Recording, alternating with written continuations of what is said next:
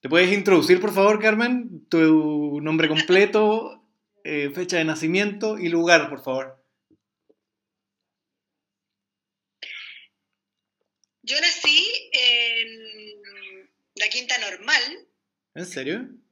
Eh, sí, mis papás vivían en la Quinta Normal, al lado de donde tu papá los llevaba a pisar ahí. No tenía idea. Ah, ya, sí. Un día 7 de noviembre, eh, pero nací formalmente en la Clínica de Santa María. ¿Qué significa eso? Que, ¿Cómo formalmente? Que la única o sea, en la clínica, pero no nací en la casa. Pues, ah, ya, nunca se me pasó eso por la cabeza. No, pensé que como que decía como que naciste en una clínica, pero formalmente en otra. Así una hueá bien, corrupta. No, no.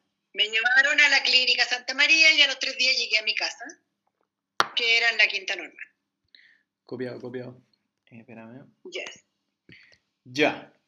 Primera pregunta, ¿cómo estás, Carmen?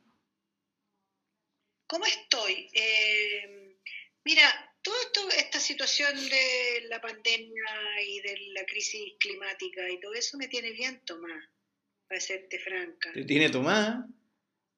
Me tiene súper... No, diga, no digas esa weá, mamá, por favor. bueno, tú, tú vas a editar la weá. Estoy, estoy bien, estoy viviendo una vida más consciente pero esa conciencia me ha traído cierto, cierta sensación de negativismo. Demasiada conciencia. Demasiada conciencia, sí. Como que me pasé al otro lado con la conciencia y no sé qué hacer con eso. Porque ya no te podéis volver para atrás con la inconsciencia. Entiendo el sentimiento. A no ser que vivas drogado, claro. Entonces estoy buscando cómo compatibilizar esas cosas, esas dos cosas.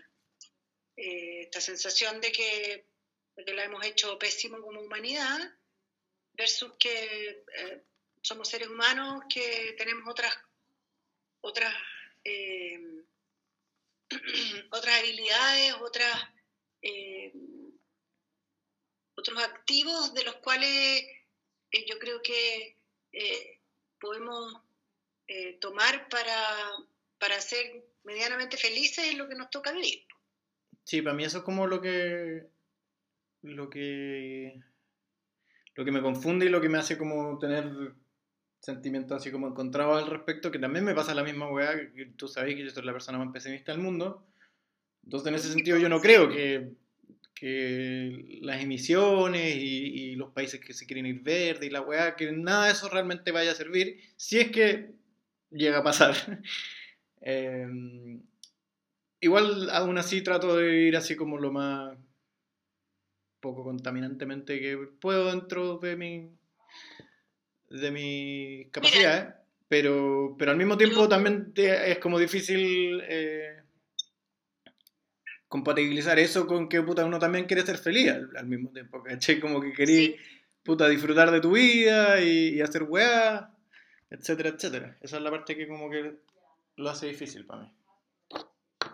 Yo lo que he pensado estos últimos tiempos que en toda, en toda época, a nosotros nos, está tocando esta, pero eh, si te remontáis para miles de años para atrás, o cientos de años para atrás, eh, toda civilización eh, tenía una, crisis gigante siempre de por medio. O sea, antes eran las tremendas batallas y luchas por los territorios, eh, en donde iban a las guerras y, se morían todos,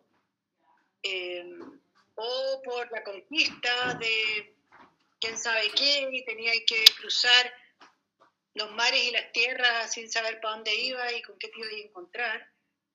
Eh, todos esos eran tremendos desafíos también, tremendos eh, situaciones como angustiosas, porque tu vida estaba en peligro. De verdad tu vida estaba siempre en peligro. Entonces, como que creo que el... Eh, no lo tengo claro, no, no, tengo la salida, pero creo que el camino tiene que, tiene que tener que ver con, con eso, que nadie está libre de esa, de, ese, de esa situación de crisis, sea cual sea. Hoy nos tocó esta que parece que prontamente la raza humana va a dejar de existir. Eh, pero antes era mm, una civilización que dejaba de existir, porque no había mucho más allá tampoco, no conocían más allá, ¿cachai? Entonces a lo mejor eso era el mundo para ellos. Eh, entonces, eso te pone como en, una situación en que, bueno, no soy la única, a todos les, está pasando hoy, a mucha gente le pasa hoy lo mismo, y a muchas generaciones y civilizaciones para atrás les ha pasado también. Entonces, creo que... Eh, el juego es como aprender a, vivir el hoy, a vivir tu vida em, en, como en, alguna suerte de paz con eso, que como te digo, no lo tengo resuelto. No, tengo ninguna... O sea, no estás en paz. Respondiendo a mi pregunta. Yo hoy no, los ando puteando a todos, weón, los odio a todos. Eh, quisiera que todos se murieran. Eh, encuentro que son todos unos imbéciles que siguen viviendo su vida como si nada pasara, cuando, cuando bueno, te vayas a tropezar con que no tenéis agua, eh, aquí en Chile, digamos, eso es lo que nos pasa hoy. No, una sequía caballa y no... recién con este informe de la ONU el otro día la gente está hablando, pero es como hablar nomás, pero se va a pasar, se va a acabar el informe de la ONU, va a llover un poquito y la gente decir, ah, no, sí llovió, listo. Sigamos consumiendo. Em, pero, pero yo vi, en mi vida eh, he hecho muchos esfuerzos por hacer cosas distintas, ¿cachai? Em, por ayudar al prójimo, porque, porque las, cosas en, en mi alrededor o en mi o en mi entorno eh, sean distintas. Y, nada, hoy como que mi bajón como que tiene que ver también con eso, con... Em, yo sé que yo sé que he permeado a mi círculo más cercano, que son ustedes, mi familia más cercana. Yo soy impermeable por, por si acaso. ¿Ah? A mí no me has permeado nada. Soy impermeable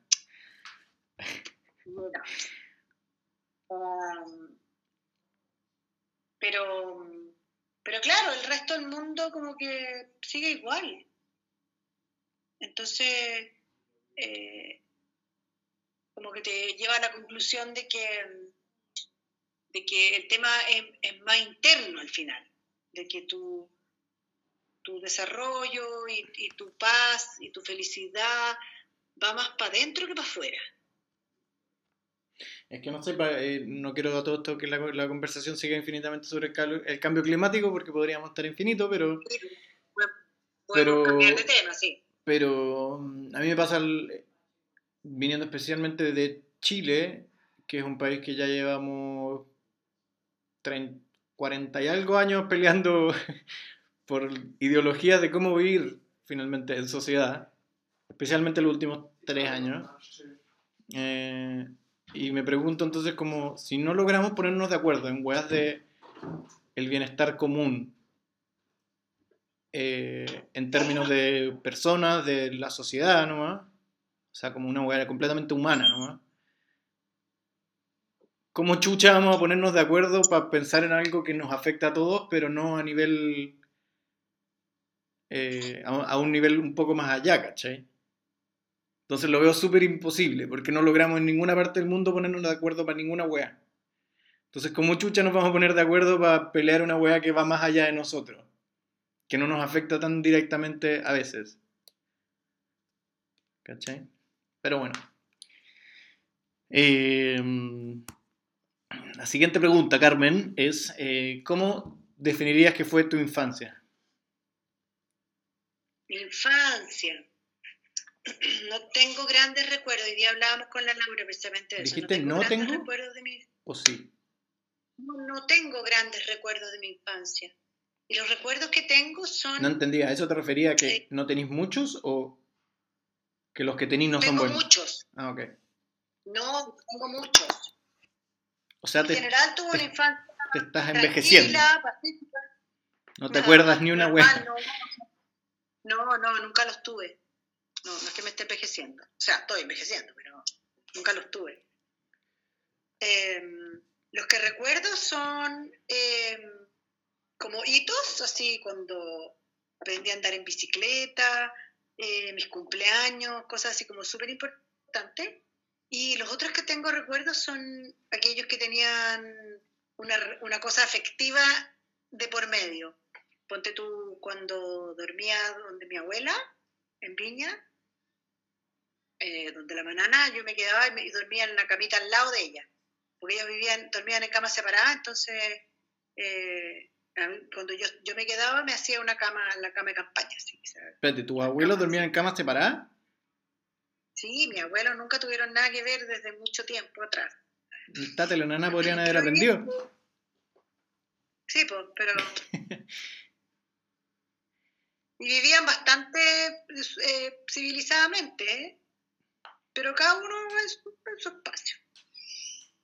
Bueno, es que mi abuelo mi abuela llevaba la el pantero y mi abuelo era como un viejo así, más bueno que el pan, un exquisito, pero mi abuela era como la Claudia, ¿cachai? Aquí mando yo. Y, que nadie se vaya a oponer. Eh, bueno, entonces dormía con ella y me llevaba desayunito a la cama, ¿cachai? Y esas cosas me acuerdo. Y después me pasaba a la cama de mi abuelo y él me contaba cuentos. Entonces esas eran mis mañanas, todas, me que todas iguales. En la cama al lado, el huevito en la mañana, y después me pasaba a la cama, a la cama de mi abuelo y me contaba el mismo cuento todas las mañanas. Pero, ¿y no te acordáis como de cosas así mundanas? Esa es la palabra, creo, ¿sí? ¿Sí o no? ¿Como día a día, sí? No sé, que yo, yo tengo muchos recuerdos de mi infancia, pero como de no, de ciertas weas así completamente random, como eh, por ponerte un ejemplo, me acuerdo que comimos, me acuerdo una noche que comimos hot dogs cuando fuimos con tu amiga la Maru a Piña, ponte tú. ¿Caché? que son una juega que fue mandar en bicicleta en, eso, en, eso, en esas bicicletas como con tres ruedas. Sí, y, así, así tengo muchos, ¿caché? Sí, así tengo muchos recuerdos. Eh, ¿No tenéis ese tipo de cosas? Para nada. Para nada. Tengo recuerdos de algunas vacaciones con mis papás, que íbamos siempre ahí al norte, a, a, Coquimbo, ahí a... Entre Tongo y Los Vilos. Casa que Por ahí. Una casa que tenía la armada ahí, pero eso ella, yo sé, poder haber tenido 10 años, 12. De ahí para adelante ya tengo más recuerdos más formales, de colegio, de amigas, eh, pero de hogar, no mucho, fíjate. Me acuerdo cuando nació mi hermano, pero me acuerdo porque vivía, dormía con nosotras, dormíamos las tres, la Claudia, y yo, que ya era... Y después esta guagua. la guagua mala. Mala, pues, mala. La Maru tenía pieza sola y nosotros otros tres en la otra pieza. Mala. De eso también me acuerdo, de la convivencia con mi hermana, que era un, una, autoritaria y que solo se hacía lo que a ella le gustaba hacer. Eh, bueno, y de las cosas que les he contado otras, otras veces, porque pues, mi hermana me, me ensuciaba, ¿cachai? Yo era como limpiecita, así como la niñita, todo perfecta. Y mi hermana como que, ay, me tiraba barro. Suena buenísimo, yo me habría cagado la risa viendo esa escena. me metía en un cuarto a dormir y me tiraba por la escalera para abajo. Pero mal, pues yo era chica. Yo era súper chica. Es que solo me, de pensar en la escena me da mucha risa, de pensar en la cago así cuando chica y como que su mente elucubrando unos planes malévolos me da mucha risa la weá. Maléfico, sí, totalmente maléfico. Pero después se puso menos mala, pero, pero era mala. Bueno, pues entonces diría que tu infancia fue buena, eh, alegre, fue eh, completa, incompleta, no tengo idea. Así como a grandes rasgos. Yo fui bastante feliz cuando chica, la verdad, no tengo ninguna cosa mala así que recordar. Lo pasaba bien.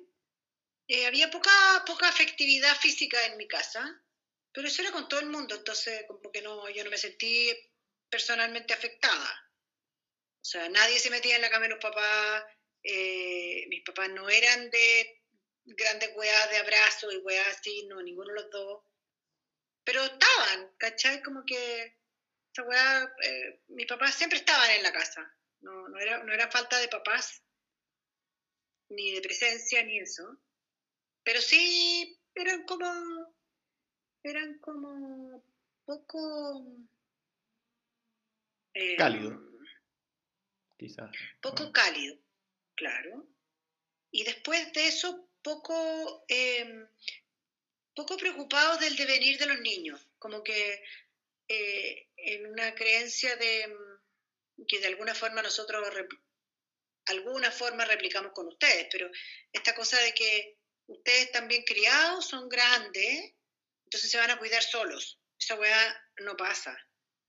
Esa weá no existe. El cuidarse solo no existe. Los papás que tienen que cuidar a los niños, ¿cachai? Em, y eso eh, fue la tónica en mi casa. a los 15 años o antes, mis papás me pasaron una llave de la casa.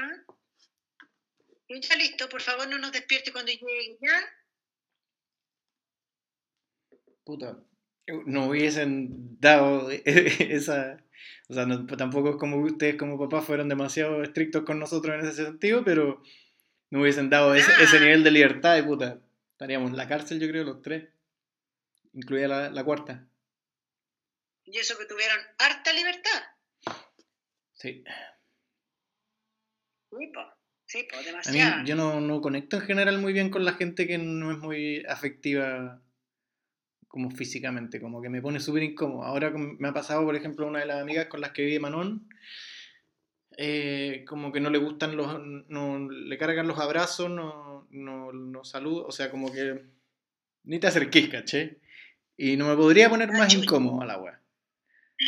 Eh, no sé, y acá también en general en Australia y en países así como más... Sí, pues son más ingleses, pues más anglosajones. Eh, claro, como que toda la, la afectividad física es, es como rara, caché. Y no, no me gusta la weá, para nada. No, pues es muy inglesa. Y es raro en todo caso, porque en, en, general yo no. Yo no soy. O sea, ponte tú, me pasa con la Laura, que a la Laura le encanta estar así como encima de uno todo el rato, esa weá no me gusta tampoco, ¿cachai? En ese sentido me, me, incomoda también, pero sí me gusta estar así como puta, abrazar, casi eh, siempre que veo a la gente. A Sebastián lo huevo caleta, lo toco. Eh, sí, Así que no sé. Ah, a todo esto, esta no la, no la tengo, no la tengo escrita esta pregunta, pero la pensé el otro día. ¿Tenés idea de nuestros. de dónde viene nuestra familia? Porque el otro día Manon me preguntó y no tengo puta idea. Ni de un lado ni del otro. Sí. Me acuerdo de haber mirado el cuadro que tenían el Europa y la meme, el árbol familiar, pero no tengo. O sea, no. Nunca computé nada al respecto. Mi familia, mi familia de parte de mi papá mi abuelo era, trabajaba en la salitrera. Pero, ¿somos descendientes europeos? Bueno, mi abuela era inglesa.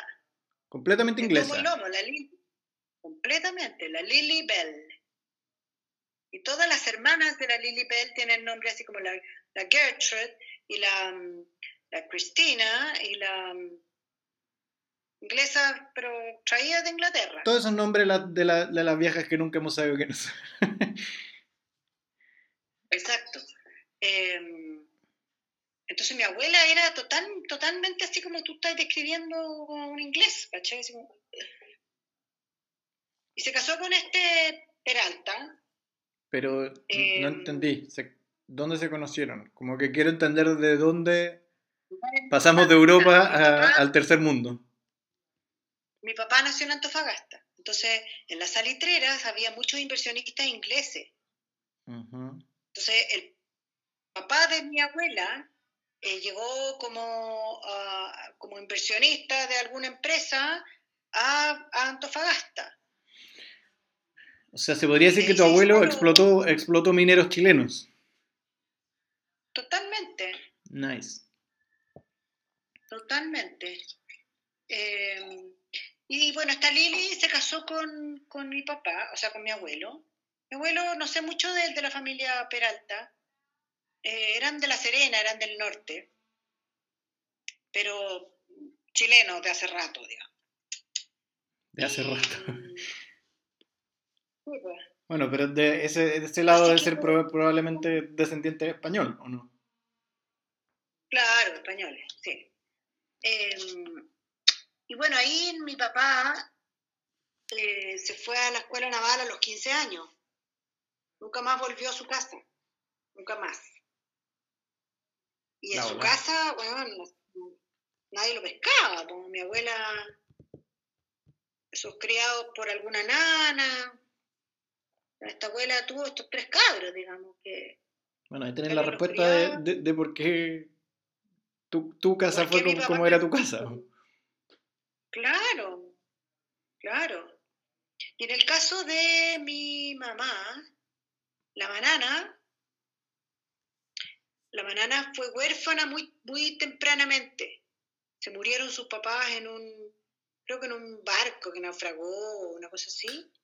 Entonces la crió una tía, la nani, pero que no era, no era, eh, no era su mamá, digamos, era una tía. Y tenía otra tracalada de hermano. La tracalada. Qué, bueno esa balada. Entonces mi abuela también era como una medio allegada en esta familia. Y, y también este, como que una historia media ruda, digamos, de, de vida. En el sentido no económico, pero sí de, de afectivo. Mi abuela, como que eh, los Price eran, eran, eran así, eran mucho más de, piel que, que, mi abuelo, Barroalé, en Nanú. Pero, pero mi, abuela sin papás, pues, ¿cachai? Como huérfana. Entonces ella fue más ruda. Y mi abuelo, en Nanú, el Anú era el hijo, uno de los más chicos de la familia Barroalé y siempre fue Carlitos. Bueno, es como que a ti te dijeran Eduardito.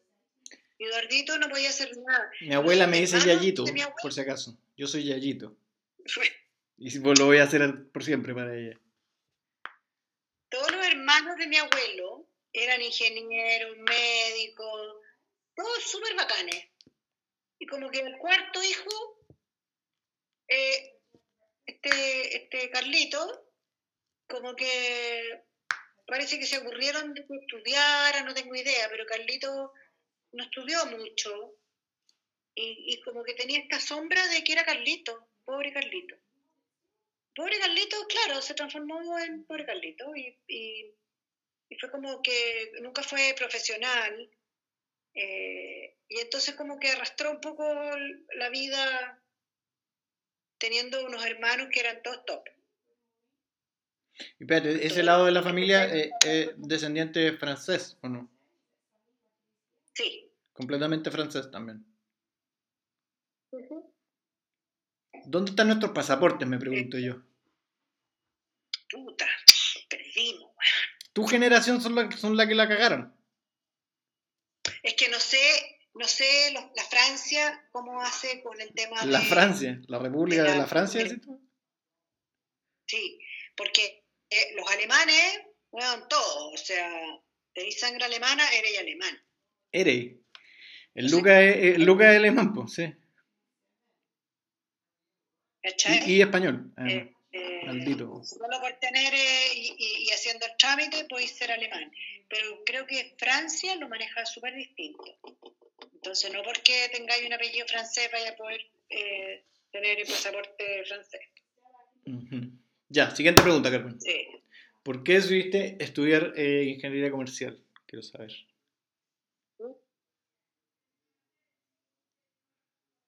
Porque mm, a mí me iba súper bien en la escuela.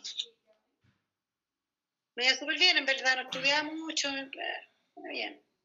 Pero no me, no, no, era excelente, o sea, más que no era excelente, no me llamaba nada mucho la atención.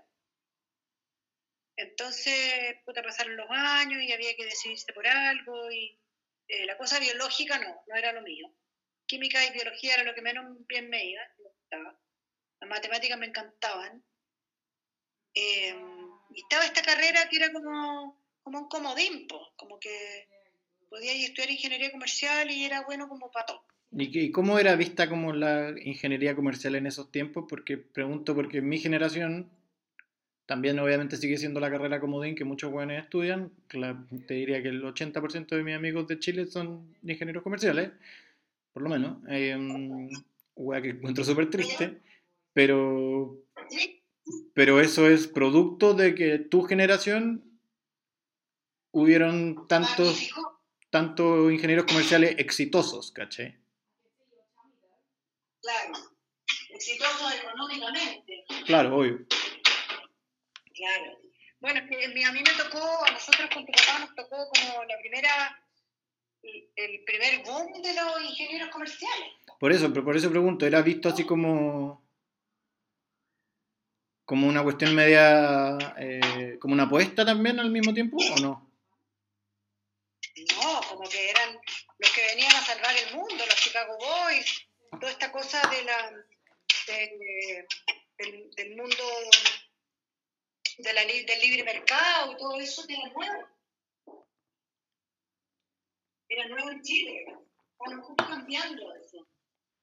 Pero piensa que veníamos de un gobierno bastante más eh, de,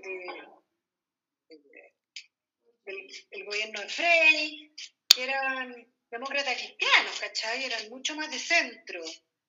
Y después vino, vino eh, Allende, y Allende nos, llevó, al otro extremo, y entonces la salvación fue Pinochet, Pinochet le gustaron los Chicago Boys, le, gustaron, le gustó esta weá de, la, de la libre competencia, del libre consumo, del mercado. Y, y por eso fue que agarró tanto vuelo en ese tiempo. Entonces, a todos, a muchos de los que les iba bien en las universidades, los mandaban por una beca del Estado a estudiar a, las grandes universidades en Estados Unidos. Es que es súper especial el caso de Chile, creo yo, como en esa carrera en específico y cómo se dio todo esto que estáis diciendo. Como que no sé si hay algún otro símil en el mundo, realmente. En ese sentido, Chile fue completamente un experimento de Estados Unidos. Un experimento, totalmente. Súper raro. Bueno, y... Chile se la compramos enterita, ¿cachai? Por eso, como que no hay otro país que haya abrazado una idea así como de... Liberal de esa manera. Un paradigma económico así con, con, tanta fuerza. Yo creo que esto no lo sé, esto es una, una idea mía, pero pero dado que Estados Unidos apoyó a todas las fuerzas para sacar a Allende del gobierno, me imagino que tiene que haber habido alguna transacción ahí. Ok, los apoyamos, pero... Sí o sí. Según, yo, hay bastante evidencia de eso. Bueno, eh, siguiendo con esa pregunta, em, por eso mismo, eh, o sea, como por lo... Porque tú entraste a estudiar en la universidad en plena dictadura, ¿o no? ¿Sí? Yo entré el año 80. Ya, bueno, en ese, eh, en ese entonces me imagino que, o sea, no me imagino, igual sí, pero sé que básicamente tu conocimiento, tu, tu vida era giraba en torno a tu círculo social y nada más, esa era como tu base de información. Entonces, ya sea, puta, si tu familia era completamente de izquierda, puta, todo lo que se ve de izquierda es completamente sesgado. Si tu familia es de derecha, es exactamente lo mismo. Eh, entonces me imagino que habiendo eh, estudiado en tu colegio y en el sector eh, bastante acomodado en el que vivían, debe haber sido así súper cerrado también. Entonces que, lo que quiero saber es si es que, es, si es que el, haber entrado a la universidad como que a ti por lo menos te cambió como tu forma de pensar o, algo en ese sentido, ¿o no? Eh, Igual, igual tu carrera también seguía siendo bastante otra, otra burbuja, un poco más ampliada, pero... Exacto. Pero igual estás en contacto con, con ideas súper distintas y con gente de, de otras, otros ambientes, ¿o no? Eh, sí, pero no. Porque particularmente en la Chile, en esos años, eh, los que la dirigían también eran secuaces de, de, toda esta corriente de Chicago Boys y que sé yo, estaban los que empezaron a, llegar después de, de, haber ido a estudiar afuera y todo, eran los mandamases en, en los altos cargos de la universidad, de esa carrera, digamos, no de la universidad, de la, de la Escuela de Ingeniería Comercial. Entonces, lo que yo aprendí de la, en la universidad era sesgado. O sea, todos los libros que yo leí eran sesgados. O sea, eran de el valor del libre mercado, el cómo se hace cuando tú estás comercializando, la globalización. Pero, pero no tenía, no sé, no, no estaba en contacto como con gente, me imagino, no tengo idea de la facultad de de humanidades, ponte tú, o cosas de ese estilo que por lo menos como que te, te hacían ver así como, oh, puta, todo lo que veo en mi casa o que me dice mi familia en volar no es tan así como, como lo creo, ¿cachai? No sé. No. ¿No? Teníamos al lado la escuela de arquitectura y al otro lado la escuela de periodismo, que eran súper revolucionarios ambas. Pero, pero mi universidad, como mi, mi escuela como un todo, era súper, era un paquete. Entonces, como que escuchábamos poco lo que pasaba afuera para nosotros eran unos pelotudos. ¿Cachai? Que andaban hueveando y, tirando piedras porque sí. Yo en la universidad nunca, nunca entendí qué es lo que era eso que pasaba afuera. Para mí eran unos revolucionarios de mierda.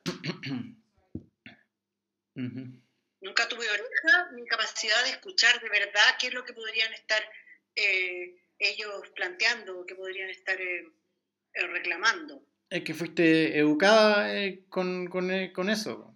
Probablemente en tu casa y tu papá también, puta, cada persona que está protestando cualquier cosa era así como igual. Además que mi papá era de las Fuerzas Armadas. Por eso. Mi papá, mi papá estaba en el comando para votar a Allende, ¿cachai? Mi papá sabía el día que eso iba a pasar estaba metido en la weá. Qué locura esa weá.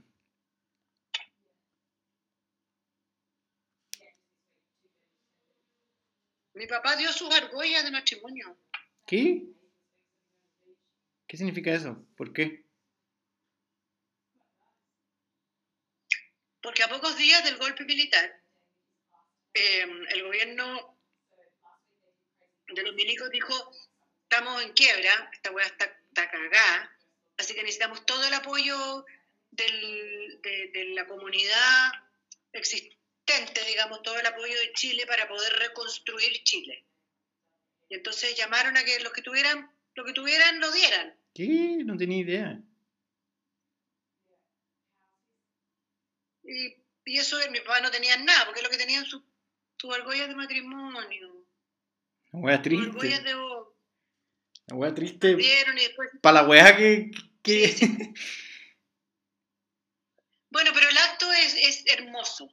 El acto que hicieron ellos, independientemente de la información que pueden no haber tenido o la información que nosotros tengamos ahora, lo que ellos hicieron para ellos fue un acto de amor por la patria increíble. Y por eso tiene el valor que tiene, ¿cachai? No, no tenía idea de eso. Nunca he contado. Eh, ya, quiero saber, esta Pues, respuesta creo que me la sé. De, después se mandaron a hacer unas argollas de, de plata horribles, pero eh, las que dieron eran argollas de... de ¿Tú tenías un anillo en la meme una que ver? Estoy inventando, weá. Este anillo, es, eh, es- pero este anillo era de mi abuela. No, pero ese es falso. Se cacha desde acá que, que es falso, Carmen. No te han dicho. Em, creo que la respuesta a esta pregunta me la sé, pero el cantante o grupo que más te emociona. O que te ha emocionado. PG o no? Yes, still. ¿Lo seguí escuchando o, ya no? Totalmente. Marcial es fanático de Génesis, así que lo escucho casi a diario. ¿Y en español?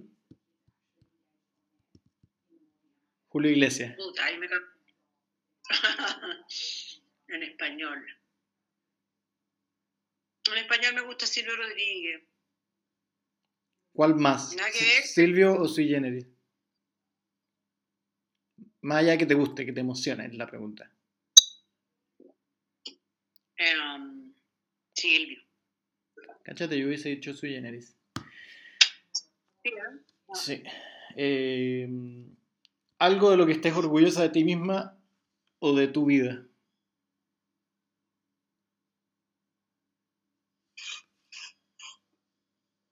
Muchas cosas. Em, pero lo primero que se me viene a la mente son ustedes cuatro. No, esa pregunta no, esa respuesta no es válida. Esa es la, la del libro. ¿Por qué? No, porque esa es la, la respuesta del libro. Es como si yo te pregunto quién es tu hijo preferido, no, no tengo ningún preferido. A pesar de que sé que soy Eh. yo. Entonces algo personal de lo que estoy orgullosa. Eh, bueno, si es que lo quieres poner así, sí.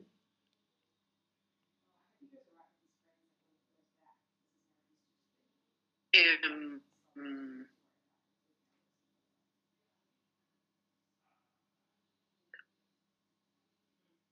mi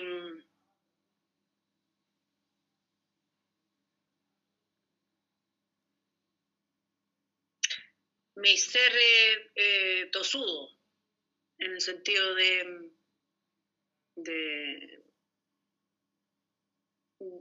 de que nunca me ha gustado lo convencional y lo fácil. Y quizás hoy estoy viviendo las consecuencias de eso, pero eh,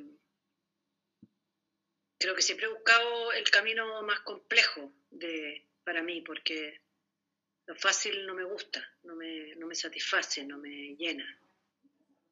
Eh, y la verdad que creo que me siento orgullosa de eso, para bien o para mal, en el sentido de que no necesariamente me ha llevado a, ser, a estar en una mejor situación o, o, o- o estar más tranquila con la vida, pero, pero es una característica mía, creo.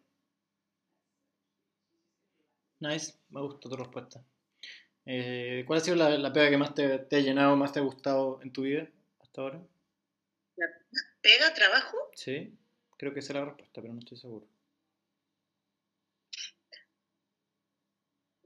Puede haber sido algo de un mes, si queréis, o menos.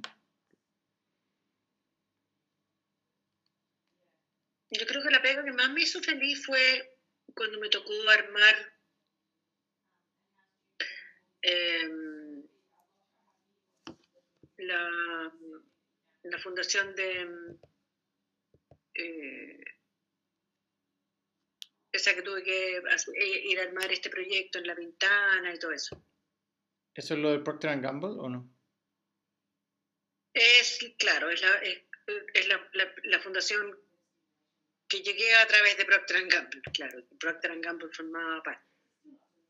Era la, la respuesta que, que me esperaba. Ah, era. Sí, sí, porque fue algo súper de mi creación. Y, y que resultó bien y fue, fue súper como retri- muy retri- retribuido. Muy, ¿cómo se dice? Sí, retribuido. Satisfacción. Sí. Em, ¿Cómo? Porque tengo recuerdos súper eh, vívidos. Cachate el léxico que estoy usando, impresionante. Em, de cuando las veces que te, que te acompañamos. ¿Cómo? ¿Te cortáis el pelo de vez en cuando o esto crece permanentemente? El pelo nos crece permanentemente a los seres humanos, por si que no lo sabías, Carmen, pero estoy en cuarentena. ¿Dónde chucha quieres que me corte el pelo? Se le podría cortar Manón. Sí, sí le he pedido, pero, pero no la he logrado convencer todavía. Eh, bueno, la entrevista aquí la hago yo, no tú. Em, porque tengo, tengo recuerdos súper vivos de, de por lo menos un par de veces que yo creo que la Laura, o, Sebastián según yo no estaba, ni cagando, pero por lo menos yo y la Laura te acompañamos a la Pintana. Eh, ¿Cuál Sí, cómo la te, Laura me acuerdo perfecto. Cómo te, cómo, era para ti? Porque yo por lo menos, la Laura me imagino que no, porque era muy chica, no creo que haya sentido algo parecido, pero yo por lo menos sí, sí me sentía así como, al principio por lo menos como, eh, como un ambiente medio así como de duda, de como quién, quiénes son estas personas que nos vienen supuestamente como a ayudar, como de un tanto hostil, ¿cachai? Eh, me imagino que la Laura era todo así, eh, unicornios y arcoíris y era entretenido para ella nomás, pero, Claro, pero me imagino que, que para ti también debe haber sido como una sensación extraña de llevarnos a nosotros, ¿o no?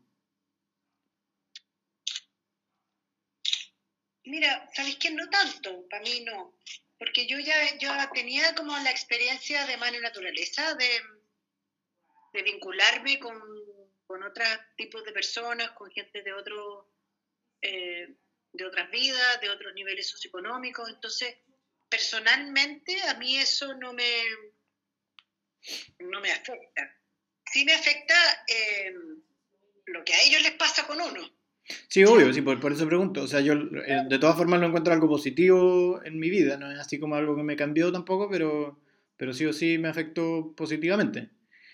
Pero, mm, pero no sé, debe ser raro igual para ti haber estado en esa posición y, y pa- y ponernos a nosotros también en esa posición, ¿o no? O sea, para mí era como, esto soy yo nomás, súper transparente. Y si, y si tengo que venir con mis niños, tengo que venir con mis niños y ya. This is me. Siempre fue esa como mi parada.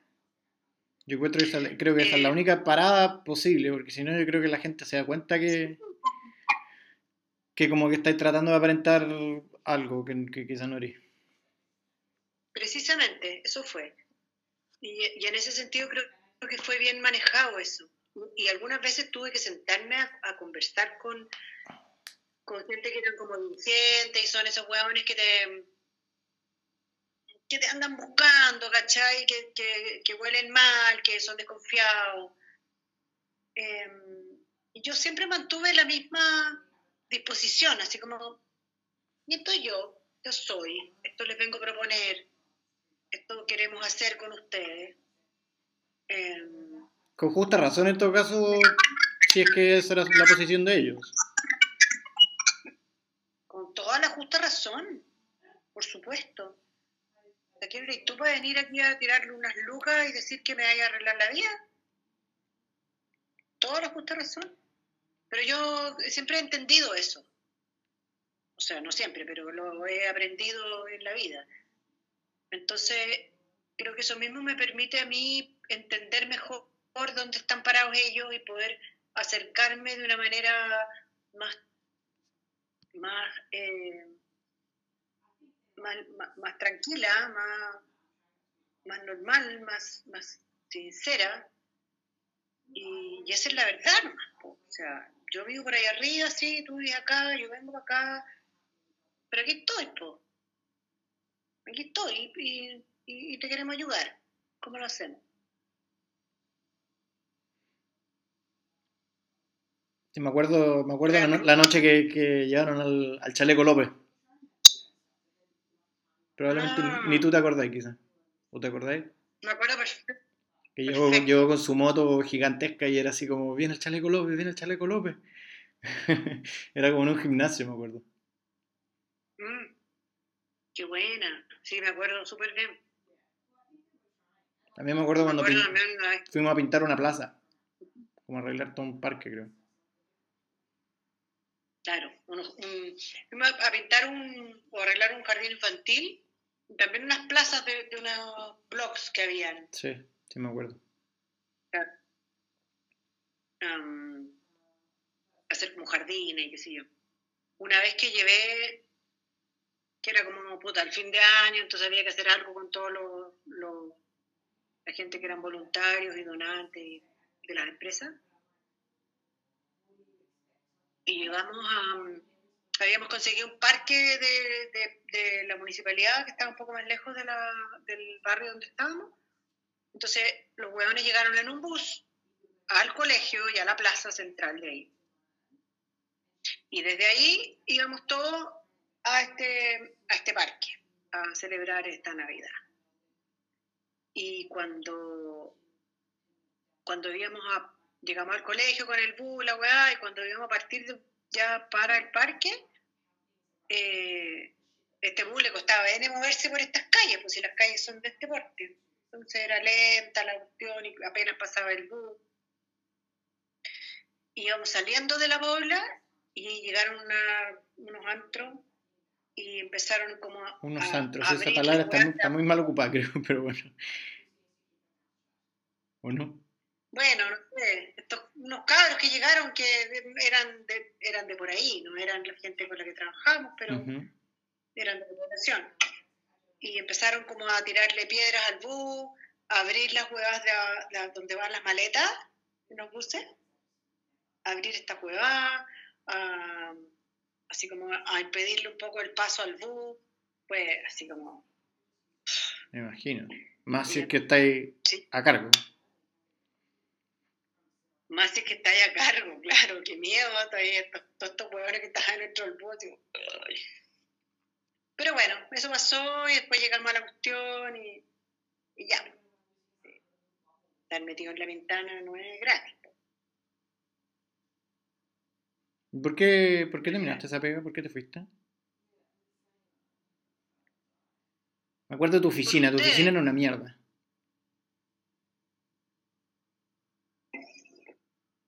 Sí, pues era una oficina ahí de, de, de Price Waterhouse. Como lo más deprimente que podía ser. Eh, esos son como mis recuerdos de esa oficina. Me acuerdo perfecto de la oficina en sí, pero como que no sé, esos cubículos, como que, no sé, como que había poca luz. No, tampoco. Esos son mis recuerdos, por lo menos. Era chico. Era un rincón de una oficina más grande nomás. Pero no, no era deprimente. Em, me fui porque en algún minuto fue justo ese, ese año fue un año medio caótico porque tu papá se fue a trabajar al sur. ¿Qué año fue eso? ¿El 2006? ¿Cuatro? 2004.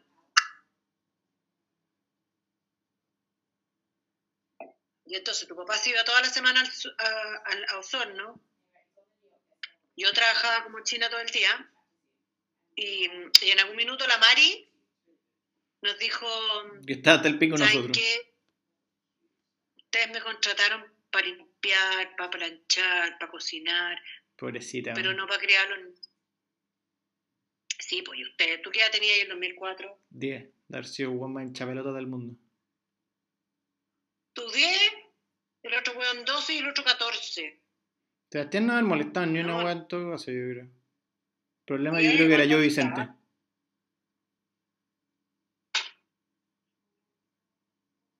Bueno, la cabra chica también es, no creo que haya sido problemática en sí, pero es una cabra chica al fin y al cabo.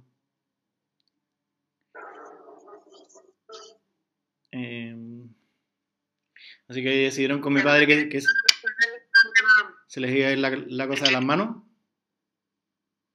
Ahí. Em, claro, había que hacer algo.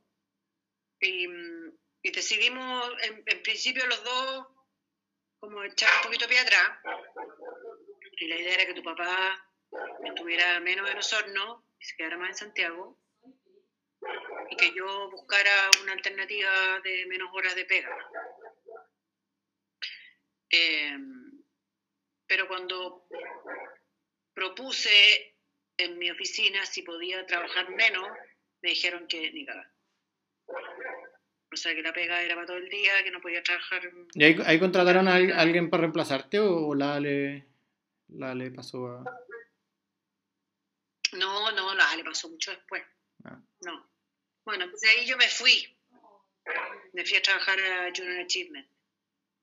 Y, y tu papá Sigo trabajando más o menos igual, creo que, creo que llegó un día antes de Santiago, pero yo ya estaba trabajando mediodía, así que ahí se resolvió. Pero para mí fue una pena dejar esa pega. Pues. Siguiente pregunta. No, eh... ¿Qué? Ahí contrataron a un saco que la Ale odiaba. Ah, qué paja. Mm. Eh, la siguiente pregunta, ¿siempre quisiste tener hijos o no? Mm. ¿Y por qué? Para los auditorios mi mamá está asintiendo con su cabeza. Dijo sí, definitivamente sí. Yo sé que para ustedes hoy en día es una weá extraña. No, no. Eh, a sentir con, con, con, tanta energía a si quiero tener hijos. No, no, yo no Pero para extraño. nuestra generación, Un poco. para nuestra generación hacer familia, o sea, casarse o convivir con alguien, era una parte, pero la otra parte era que la familia se compone de hijos. O sea, tú cierras el círculo de una familia cuando tienes un hijo. Oye, es un concepto, una definición, que hoy en día puede ser distinta. Y está súper bien. Pero para nosotros era así. Entonces, eh, yo no tenía ninguna duda que, que en el minuto que me casé con tu papá íbamos a tener hijos. O sea, era como obvio. Obvio que sí, qué rico que, que, que puedan ser todos los que podamos tener. Porque vivíamos en un tiempo súper distinto. Entonces, además había todas las posibilidades de, de tener una familia mm, bien constituida, rica, que ustedes pudieran Bien ser- constituida te refieres a hombre y mujer. Como dice don Joaquín Lavín. No. Bien constituida me refiero a que habían recursos para poder, para que estos hijos pudieran desarrollarse de la mejor manera posible. A eso me refiero.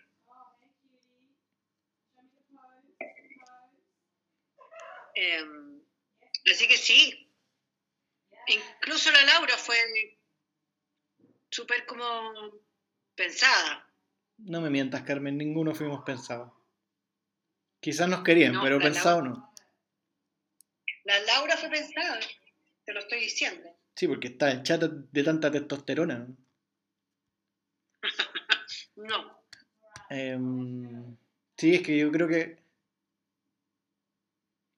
Yo creo que especialmente la generación de los 85, 90, o sea, 85 en adelante me refiero, como hijos que nacieron, o sea, familias que tuvieron hijos que nacían en, en esa etapa, fueron familias en el mundo en general que, que como que tenían demasiada, demasiado por crecer en todo sentido, como que había mucha prosperidad. por eso en general. Y creo que a diferencia de ahora como que es súper, es mucho más difícil conseguir una buena pega, es mucho más difícil conseguir un buen lugar donde vivir. eh, entonces todos esos factores como que afectan súper harto a la ecuación de... De que puta, mucha gente sigue, o sea, hasta el pico viviendo, sobreviviendo ellos mismos. ¿Cómo vaya a traer a otro, otro ser humano que, que al final, y, también, y también eh, creo que había un cambio como de pensamiento que... Sí, se podría decir que un- es bastante más egoísta, pero de que como que nuestro propio bienestar también es súper, es bastante más... Como que se, le- se le da más importancia que, el- que la que le dan a ustedes, creo yo. Como nuestro propio desarrollo... em, no sé. ¿Tú lo sientes así? Sí, que puede ser que que esté completamente eh, equívoco, ¿cachai? Pero. Porque obviamente teniendo un hijo también te desarrollas más que la mierda y quizás en otra forma, pero. Claro. Pero Claro. siento yo que por lo menos como que lo. Nos lo debatimos mucho más. Yo lo que he escuchado de la gente joven con la que me toca trabajar y todo es que hay un sentido como de responsabilidad que es súper, es súper, eh, sí, fuerte, determinante de, ¿cómo vamos a, traer más niños a, este mundo que ya está sobrepoblado? Ah, sí, eso. Es que no creo que sea toda la generación, eh, pero, pero sí, por lo menos yo lo pienso. Y... mucho, yo. No sabía que, era más gente que, que, que yo, pero, pero definitivamente me pasa eso. O sea, ese sí que es el pensamiento más deprimente del mundo, ¿caché? A mí me toca trabajar con gente joven. Toda la gente que trabaja en DGB son todos jóvenes.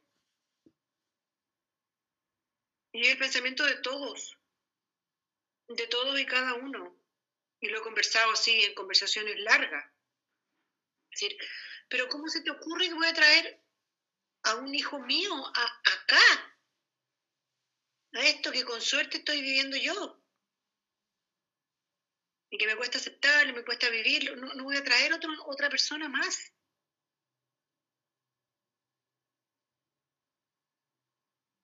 No puedo, no, no, no puedo, no. Bueno, en un sentido, como digo, de, nuestra familia es el, el, mayor ejemplo de eso, el pobre Clemente más solo que la chucha, nosotros crecimos rodeados de primos, hermanos y etcétera. Sí, pues y le pesa, la ja le pesa que esté tan solito. Pero la Pitu ya se irá a casar, supongo que ya el próximo año va a tener un cabro. Pues. Ella va a tener un primo, por lo menos. Un crío. La Pitu irá a tener un niño. Pobre niño. No, mentira. Te, te, amo, Pitu. Sé que vas a escuchar esto. Em, y, y, y, en ese mismo sentido quería preguntar cómo ha sido para ti eh, sin lágrimas, Carmen, ¿cómo ha sido para ti el, que nosotros nos hayamos ido de la casa? Porque lo pienso y así yo la wea me destruiría la vida, porque como yo lo veo, eh, eh, dedicas, estáis ahí, me escucháis, ¿cierto? Te, te quedaste me ha pegado dos segundos. Em, puta, dedicaste tu vida 20 años eh, completamente a nosotros eh, y finalmente pasamos nosotros a ser, eh, eventualmente cuando ya crecimos, puta, tu apoyo emocional para muchas cosas. Lo seguimos siendo obviamente, pero... Pero nada, como que me pasa eso, o sea, también es una de las weas que pienso así como de ser papá y es como que me partiría el alma, así como que, bueno, onda, mi vida finalmente gira en torno a estos seres humanos y, después se van y, y qué haces después, ¿caché? No sé qué, te pasa con eso.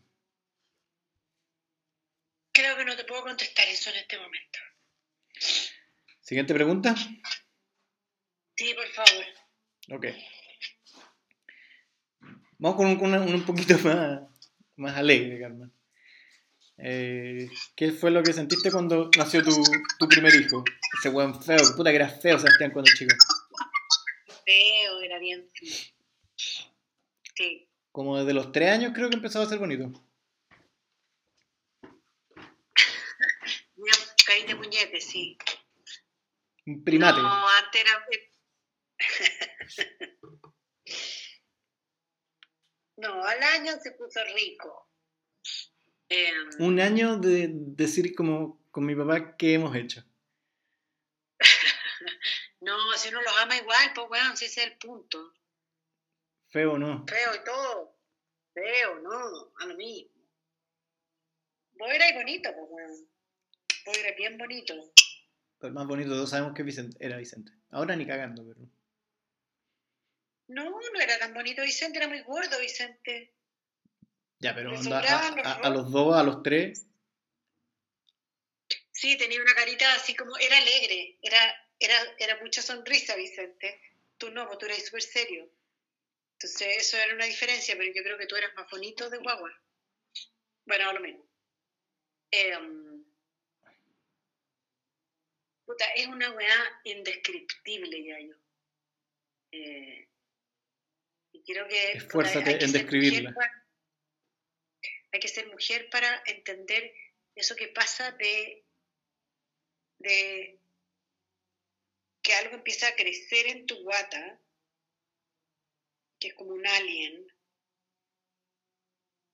y después sale y es una guagua, es tu guagua, es una cosa que, em, que tú sabes que no vive si, si no está cuidado y protegido por ti.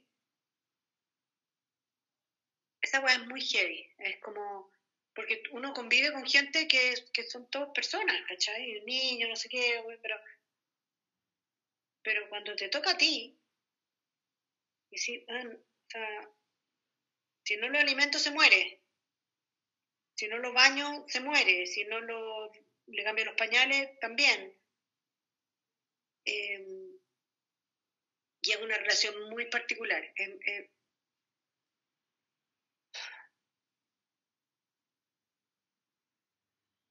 es de una dependencia eh,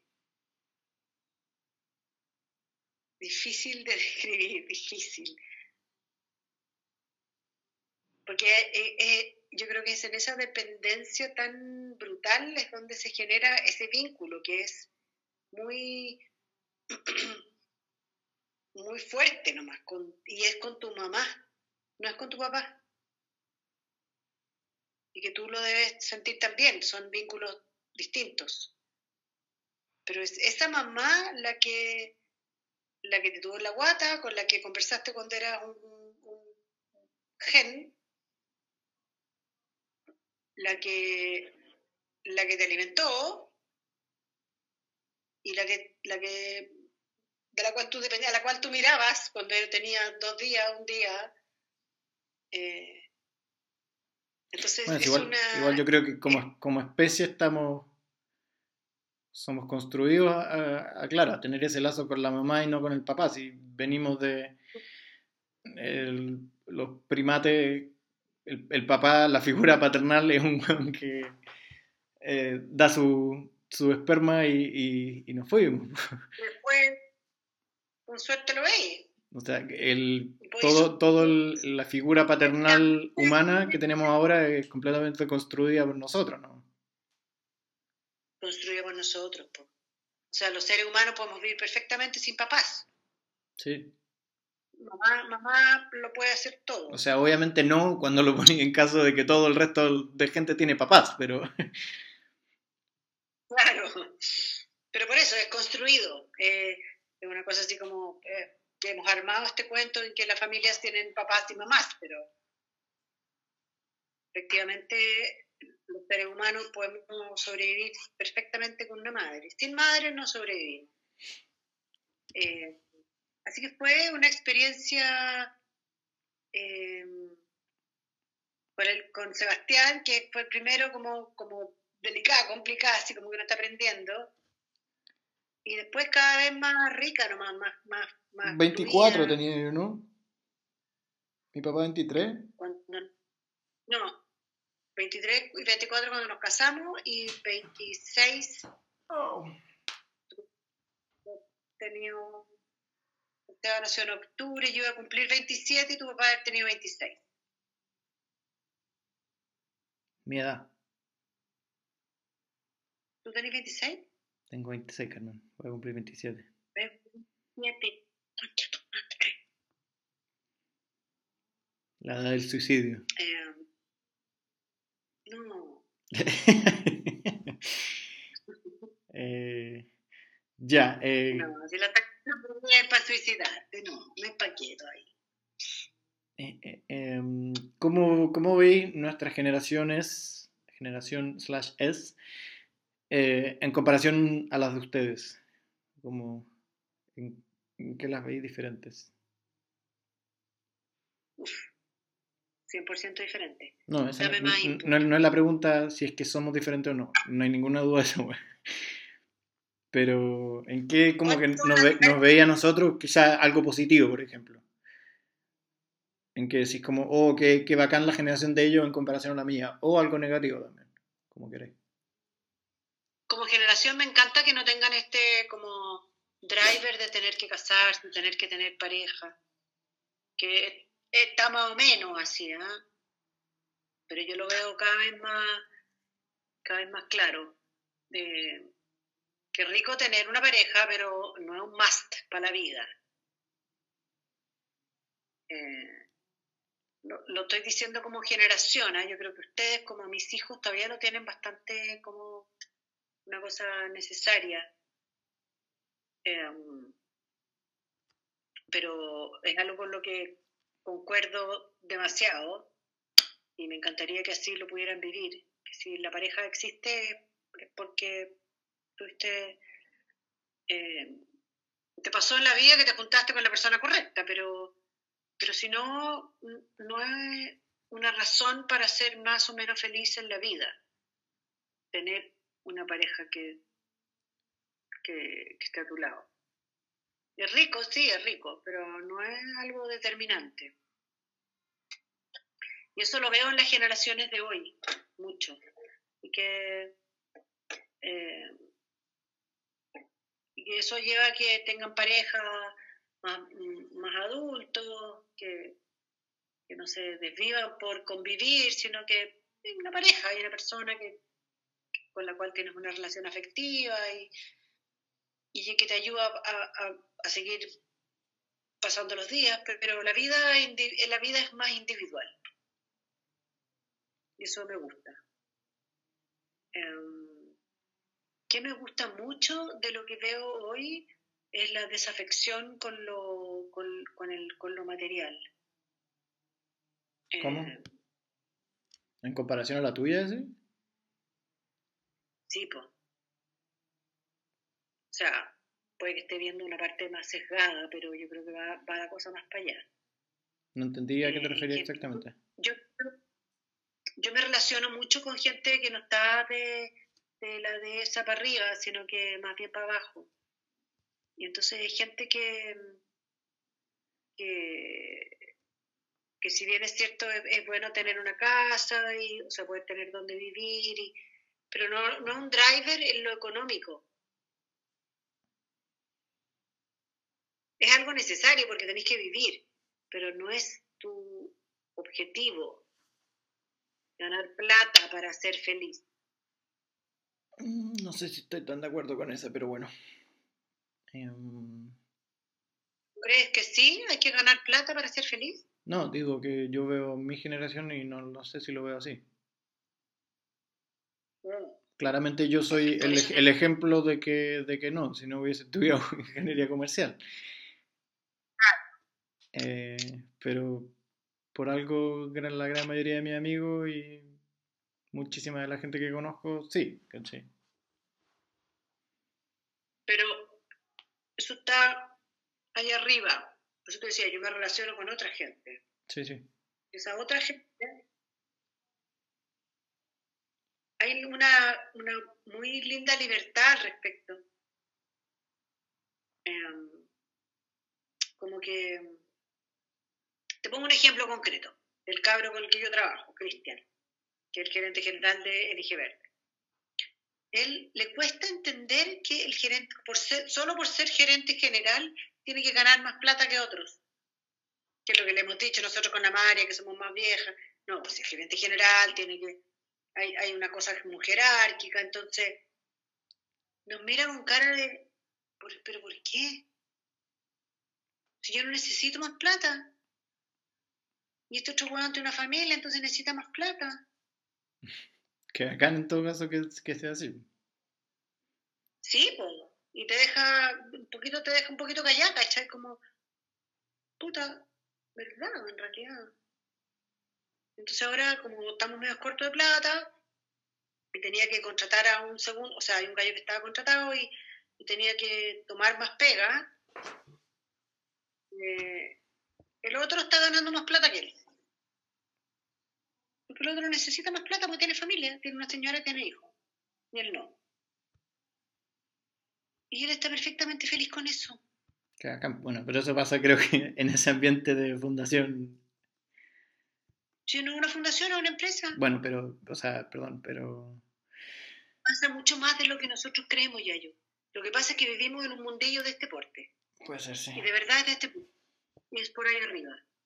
Pero el resto de Santiago, y gran parte de las comunas de sectores medios son distintos. No, hay ese weá de tener que, weón, tener que tener la casa y tener que tener el mueble y el mejor refrigerador y... tengo que ascender y tengo que ganar más plata.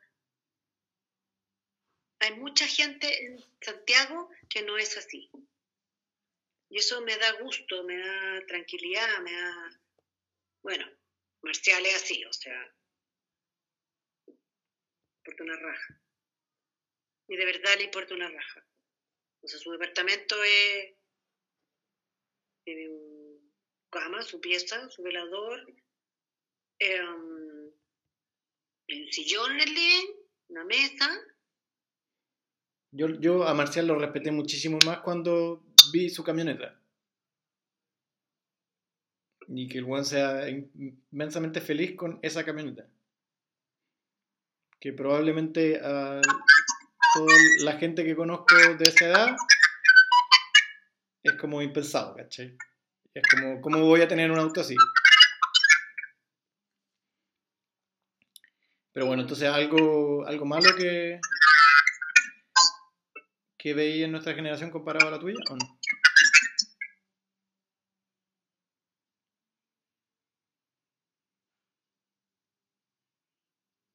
Algo malo. Em, si pensamos en la generación que yo veo y no la burbuja de, de, la gente que tú conoces. Em,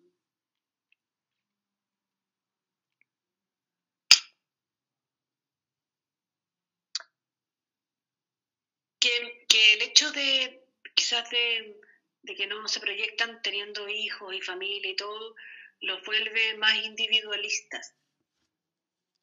Esa hueá puede tener sus consecuencias. Porque el hecho de tener hijos te obliga a, darte y dedicarte a otros, que al final del día te saca de ti mismo. Y esa a estar masticando la shit todo el día de uno es mala. Siempre es bueno, siempre te va a aportar entregarle amor, cariño, dedicación, hora hombre, eh, lo que sea, a otros, felizmente. Eh, y eso, eso eh, enseña mucho. O sea, las mamás que las mamás que en buena forma han dedicado la vida a sus hijos, llámese, no sé, la Jime, la Jime Reyes, eh, son gente bacán, ¿cachai?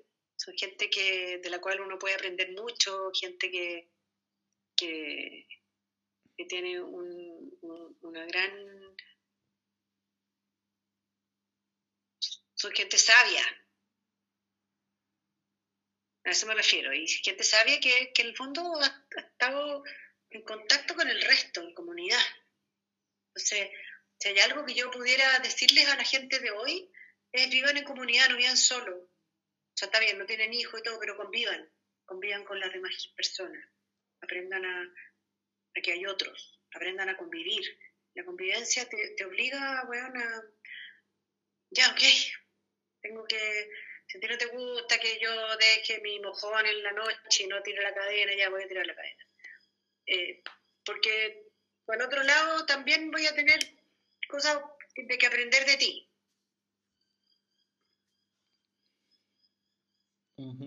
Entonces, eh, esta cosa de hoy nos ha llevado también a ser muy individualistas. Tengo otra pregunta respecto a nuestra crianza. Esta es una pregunta dura y es un ataque casi. Quiero saber por qué, por qué con mi papá no nos educaron sexualmente. O no mucho.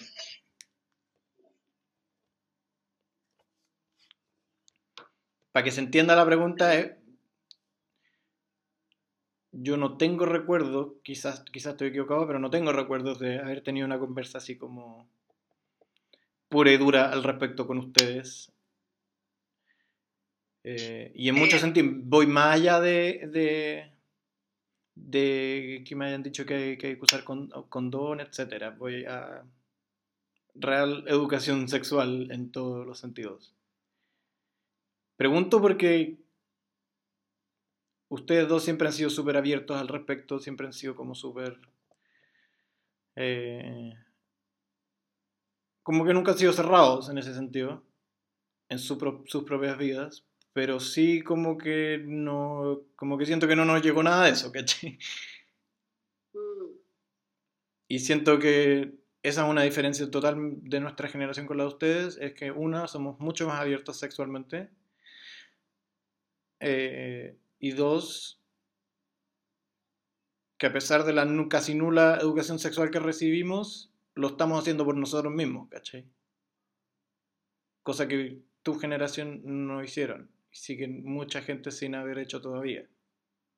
Y que es la causa y consecuencia de por qué estamos como estamos actualmente. Porque pasan muchas de las cosas que pasan. ¿Cómo qué?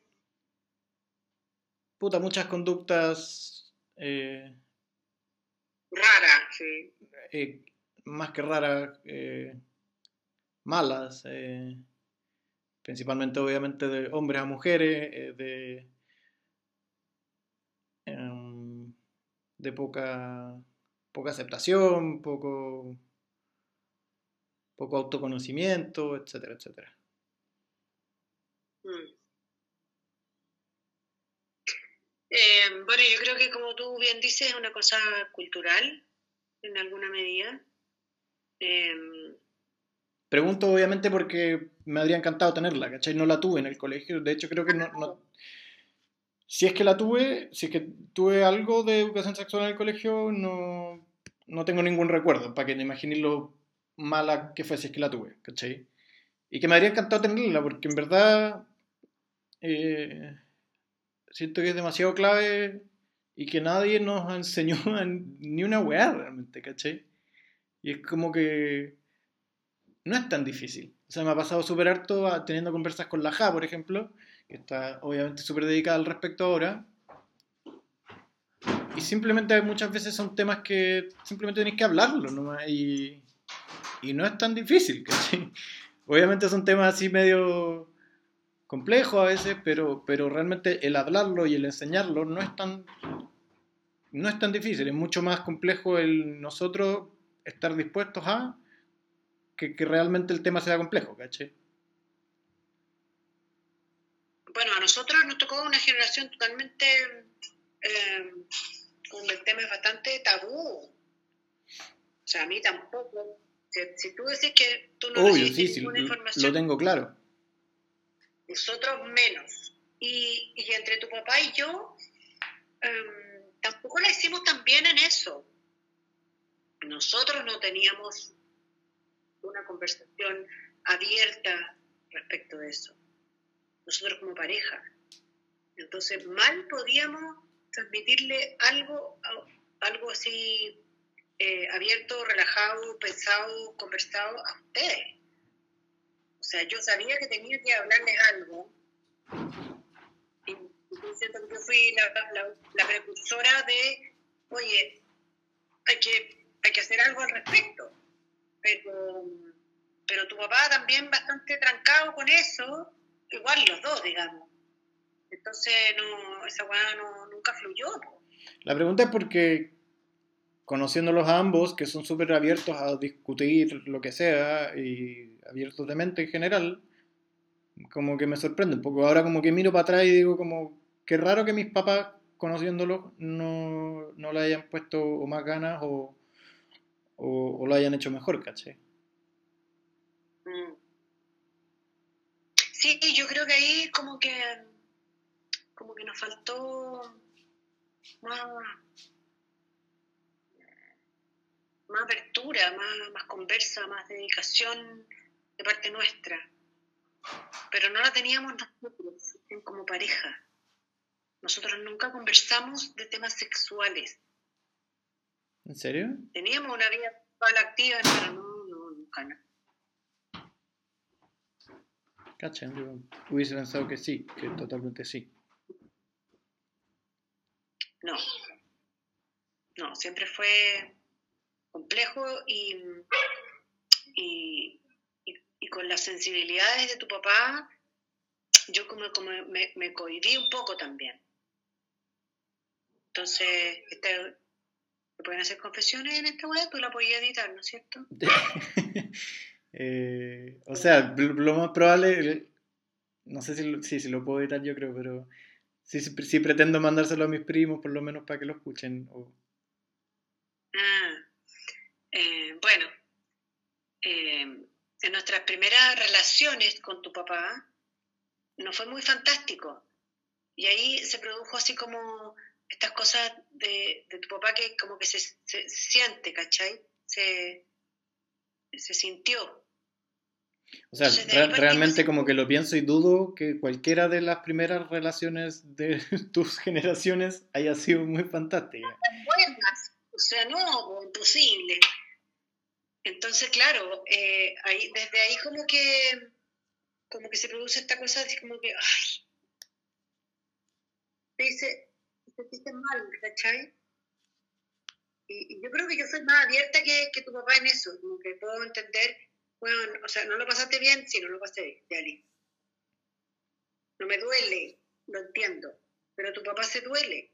Entonces, como que desde ahí partió esa cosa así como que menos conversada, ¿chay? Menos... Y, yo lo miro para atrás y digo, qué huevada más estúpida, ¿cómo, no haberlo conversado? Eh, la vida hubiera sido súper distinta.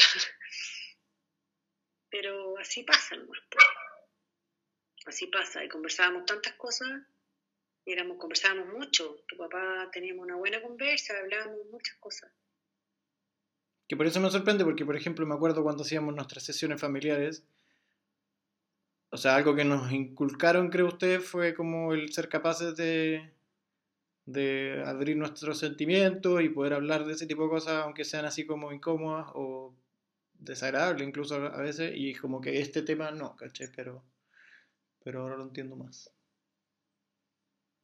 Claro, porque, porque es algo que está ahí, que tú quieres hacer, pero, pero muchas veces tenés cosas personales que, que, te lo impiden, que en el caso de tu papá, que, que lo toman, lo toman y no puede con eso son personas muy sensibles, demasiado sensibles, y con las cuales hay que trabajar con mucho más de delicadeza. Yo no soy una persona muy delicada, entonces me cuesta con eso. Eh, ¿Te da miedo la muerte, Carmen? No. Aquí con, la pregunta dura, esa no es la pregunta dura. ¿Te da miedo envejecer? Em, estoy envejeciendo, estoy en eso. Pregunto porque a mí sí. Em, Desde creo que el último año que pienso recurrentemente en cuánto me da miedo. Pensar en esta weá. O sea, por varios factores, pero.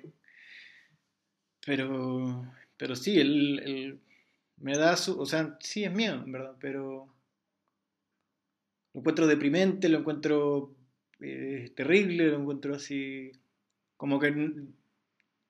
Eh, no tiene nada bueno. Claro, como que batallo mucho con él encontrarle algo bueno, ¿cachai? Está pausado tu video por si por, si no, ahí está. Es que estaba la Laura llamando, pero ya. Em, me me pasa hoy que me siento que estoy más vieja. Lo estás. Lo estás, te lo confirmo. Sí, sí, pues estoy más vieja, sin duda. Em, y creo que lo que más me complica de estar más vieja no es, no es la cosa eh, física, fíjate. Es la cosa como, como que he sentido que quizás puede ser momentáneo, no te puede... Dile a la Laura que se deje huevear, por favor. No puedo hablar ahora. Listo. Es em, es que he sentido que las cosas me dejan de, entusiasmar mucho. Yo siempre he sido entusiasmadísima con la vida. Puta la weá. Ya, contéstale, contéstale. Voy a, ir a, voy a ir al baño por mientras, mamá. Ya, ¿en qué estábamos? Eh, tu, tu, tu, tu. Quiero saber qué es lo que más placer te da actualmente. Cualquier. De cualquier forma.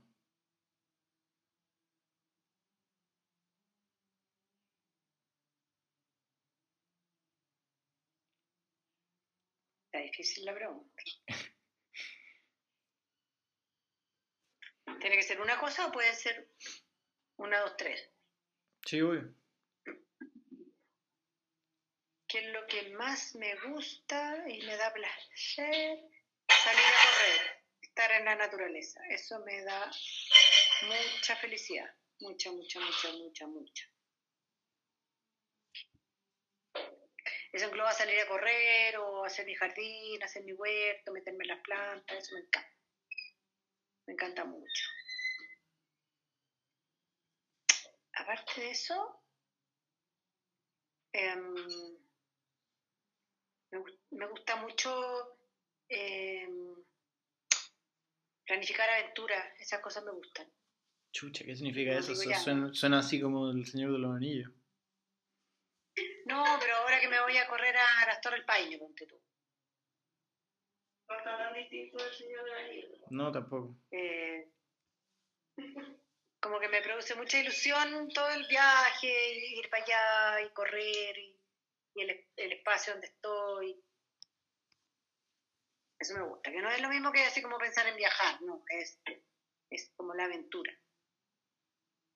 ¿Cachai? Que siempre hay un desafío porque hay que correr y es difícil. Esa mezcla de, de adrenalina con rico que estoy aquí. Eso yo creo, fíjate, eso es lo que más me gusta. Tus hijos tenías que responder, mamá, tus hijos. Pero bueno, ¿Ah? oportunidad perdida. Me preguntaste qué es lo que más me produce placer. sí, y había Una sola respuesta correcta, sí lo entendí. que era No, tus creo. hijos. Chao, adiós. Em, eh, eh, eh, quiero saber. La pregunta dice así: habiendo visto cómo falla el socialismo y ahora viendo cómo falla el capitalismo y el neoliberalismo, ¿qué creéis que sería un buen sistema para regirnos económicamente? Si es que tenéis algún. Sí, tengo uno. Por favor, ilumínanos. Mm. Em, creo que el sistema em, de libre mercado es un buen sistema, pero que no debiera incorporar además todos los em, todos los efectos negativos que ello conlleva. O sea, lo que cuesta producir un zapato hoy en día no es solo lo que cuesta producir en, en materiales, en hora hombre, en goma, en lo que sea, sino que también las externalidades que eso produce. Eso llevaría a que hubiera un real valor de ese producto. ¿Ya? O sea, si yo le puedo incorporar toda la huella de carbono que ese producto eh, eh, significa, eh, se lo agrego al valor y por lo tanto eso me da un real valor. Eso llevaría, o sea, como que equipara, considerando todos esos efectos, equipara un poquito eh, el sistema en términos de qué es lo que, cómo, cómo podríamos seguir existiendo eh, de aquí para adelante. Meaning, o sea, si yo quiero viajar, eh, bueno, tengo que pagar muchas lucas porque eso genera muchas externalidades. Bueno, eh, que el avión me deje en Italia es es súper nocivo para el planeta. Por lo tanto, si quería hacerlo, ok, pero te va a costar muchos millones de millones. Em, Pero eso al mismo, Eso al mismo que- tiempo, lo único que produciría es que, no pueden hacerlo más rico. claro, que sería más deprimente que la chucha porque creo que no hemos tenido en ningún momento una diferencia tal históricamente en que la gente que tiene el- los más ricos tengan tanta plata comparado con los más pobres. ¿O no? Eh, sí. Eh, pero es que no veo posible otro sistema. Yo tengo la ilusión de pensar en sistemas comunitarios, en sistemas de, más bien de, de vuelta a un mundo más, más pequeño, más autosustentable, que lo he visto, he visto que, que ha sucedido en algunos lugares en Europa y en algunos otros países, en donde la tendencia es, ok, o sea, como es Australia en el fondo, que Australia es bastante autosustentable, es una isla y por lo tanto ya se presta para eso, pero además ellos son muy nacionalistas, entonces eh, está presente esta cosa de eh, proud of, of, being made in Australia y, y creo que pues, deben ser bastante, o sea, deben depender muy poco de lo externo. Entonces pueden generar una economía que eh, puta, es la economía que nosotros queramos tener, eh, para bien o para mal. Eh, entonces hay algunos desarrollos que, que se han hecho de, de, lugares, pueblos, qué sé yo, que tienen su propia moneda, ponte tú. y, y, eso también es, un, es, un, es una posibilidad, pero que la veo menos cierta. O sea, si me preguntáis yo realistamente qué puede pasar, más me imagino esto que te acabo de plantear que, que todas las otras utopías eh, de, de eh, ¿cómo se llama? Freigeist o qué sé yo, ¿cachai? Que volviéramos a la, a la, a la comunidad del trueque, que cada uno pudiera trabajar en lo que, o hacer lo que cada uno quiera hacer y que eso no tuviera necesariamente una retribución ni más ni menos que lo de los otros. Eso es utópico. Me encantaría a mí que funcionara así, porque creo que podríamos ser súper felices, pero no lo veo muy factible. En cambio, lo otro sí lo veo más factible. Sí veo que podría la sociedad hoy en día incorporar dentro de un sistema económico como que tenemos, porque dudo mucho que, que que la moneda y que los bancos dejen de existir. La weá no la van a soltar ni cagando. Ni cagando. Entonces, en ese sistema, en, dentro de eso, podemos incorporar toda la cagada que ha quedado por eso. Ya, entonces eso se incorpora a lo que la weá cuesta realmente. Y a lo que nos cuesta a todos. O sea, que tú vueles, o que tú, no sé, que tengáis tu, tu eh, calefacción con con petróleo, nos cuesta a todos, no solo a ti. Y esa weá tiene que ser muy cara. Para que pague todo lo que, el, mal, el daño que hace. Me, gusta tu, tu apreciación. Fíjate tú. Lo veo más factible. Seguimos. Em, quiero saber cómo a lo largo ya ahora del tiempo, no sé cuánto tiempo ha pasado, pero ¿cómo, cómo ha sido tu proceso con la muerte de la CAU y con como tu relación con la muerte en general?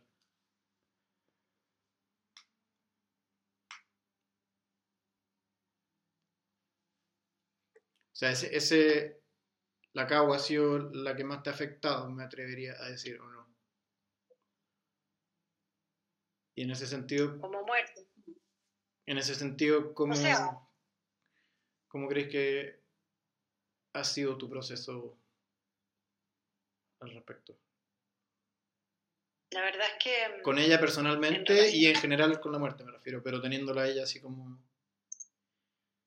Yo, yo, pero es que yo tengo una experiencia de muerte mucho más, mucho anterior que es la muerte de mi amiga a los 12. Ajá. Bueno, entonces, con eso entonces. Esa fue mi primera experiencia de muerte. ¿A qué edad fue? Eh, yo tenía 12. ¿Ella también, por lo tanto, o no? Así es. Ajá. Eh, ¿Cómo fue? ¿Lo, ¿Lo podéis repetir? No me acuerdo bien.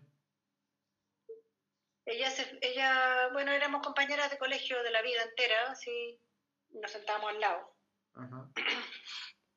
Como tú y el Luca, así, o sea. Y mm, ella se fue de vacaciones. El papá era, era, era doctor de la FACH, entonces les regalaban pasajes eh, de la FACH, de aviones de la FACH. Se fueron de vacaciones de invierno a Punta Arena y el vuelo de vuelta se cayó. Iba su mamá, su hermano, ella. Y quedaron su papá y su hermana mayor, que no habían ido. Em, fue una experiencia súper super traumática, en verdad. Em, la sensación que tengo de eso fue eh, negro, fue negro. Parece como Piensa que yo tenía 12 años, 11 de haber tenido. Eh, y, me acuerdo súper bien cuando mi mamá me dijo, eh, como que el mundo se me acabó, como que esa sensación literal así de irte a negro, eh, fue súper, súper terrible. Y...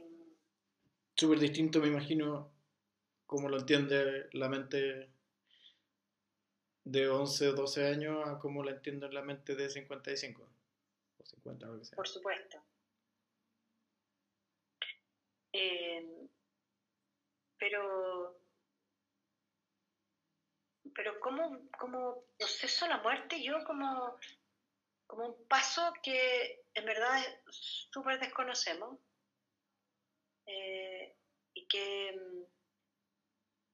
y que hay que aceptarlo como un paso así tal como es nomás. Como que nadie sabe qué chucha pasa después. Nadie. Y todos los que hablan de que, no sé, que los muertos se aparecen, eso es bullshit. O sea, la verdad es que no nos vemos, no sabemos qué más pasa. Nadie sabe. Y entonces, eh, simplemente es, es como eh, las, las cosas contrapuestas, o sea, la muerte en su desconocimiento y en lo, desconocido que es, eh, hace resaltar el valor de la vida. Eh, es como, dado que existe la muerte, podemos valorar lo que es vivir. Dado que existe... ¿Te ha pasado eso? ¿Te ha pasado eso con la CAO, por ejemplo, o no? Eh, me pasan dos cosas ahí. Uno, eso que te digo, de que sí, o sea, doy gracias de estar viva, doy gracias de, y muchas veces me veo en la situación de mirar a, Clemente y decir, lo estoy viendo, y quizás, y quizás la CAU no, ¿cachai? Y es su nieto. Entonces, claro, es rico estar viva.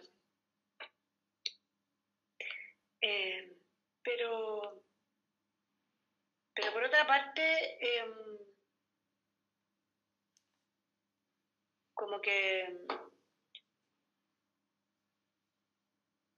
como que lo siento una cosa muy real. Como que no me asusta la muerte. Creo que son distintos estados. Yo creo que em, son creencias nomás evidentemente pero me cuesta creer que la weá se acabe, que dejemos de existir para siempre. Que sea solo esta vida y nada más. ¿Por qué? puedo estar súper ¿Por, qué, ¿Por qué te cuesta? Pregunto porque... Eh... Sí, yo sé que es distinto. No, pregunto porque... ¿Por qué te costaría creer eso si es que no hay prueba de absolutamente nada que diga lo contrario? Por el valor que le tengo a la vida, a la existencia, al, ser, al alma, a, lo que hoy somos aquí. Que a, mí, a mí siempre me ha costado mucho entender por qué siempre que hablo este tema en específico con la gente, muchas veces la respuesta o el pensamiento es como, ¿cómo no va a haber nada más? Claro. O, o cómo, cómo es que no, no pasa nada después. Y es, no entiendo por qué el que no pasase nada después le daría menos valor o sentido a la vida misma, ¿cachai? No entiendo. eso. Sí, sí, te entiendo. Perfecto. ¿Por qué, por qué tenemos que atribuirle algo a posterior para que nos haga sentido lo, lo presente, ¿cachai? Yo creo que tiene que ver, a mí, por ejemplo, estudiando, estudiando eh, budismo, me ha, me ha costado mucho entender esto del yo, que en el budismo el, esta sobrevalorización que tenemos del ego lleva a que seamos seres súper sufrientes, porque tenemos una lucha permanente con nuestro ego. Ujú. Y nuestro ego es yo. Y, y- y el budismo dice, o plantea en el fondo, que, eh, que ese yo no existe. No hay un yo. Tú eres lo que eres hoy.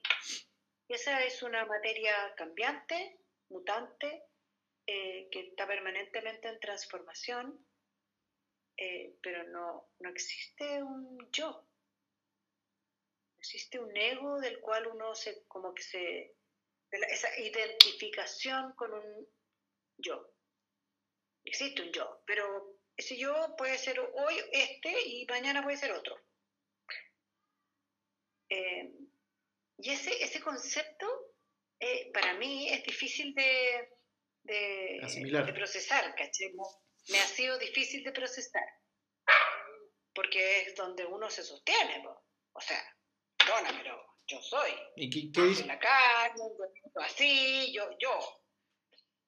Eh, entonces creo que tienen una- un civil, creo que hay una cosa similar ahí con el tema de, ¿Qué dice el, el Eh, budismo respecto a la muerte? lo que tú decís, po. ¿Qué? ¿Nada? Vemos, probablemente no hay nada. La vida se termina aquí. Lo que conocemos se termina aquí. Es súper pragmático el budismo en eso. Que me cuesta entender a ver, también por qué tanto buscamos la respuesta a esa pregunta. ¿Por qué no podemos ser felices y estar simplemente satisfechos con lo que somos ahora y, y listo? Porque no nos cuesta mucho entender que somos parte de un todo. Entonces ahí viene la cosa de la identificación. Los animales y los otros seres en el planeta no tienen, aparentemente no tienen ese cuestionamiento. Viven y mueren y vuelven a vivir y vuelven a morir. Y... Hay algunos budistas, algunas tendencias budistas que hablan de la reencarnación y qué sé yo, pero eso no es tan claro que haya sido la postura de Buda. Pero eh, el punto es que eh, lo importante es que somos una parte de un todo, somos nosotros, pero además somos todo. Entonces, si uno logra procesar de verdad esa weá, como que ya no te importa que tú no seas, no te importa lo que tú seas. Soy todo, me pertenezco a esto, no me separo, me, me uno, soy parte de. Y cuando de verdad uno logra sentirse parte de, ya se te olvida el preocuparte de tu yo.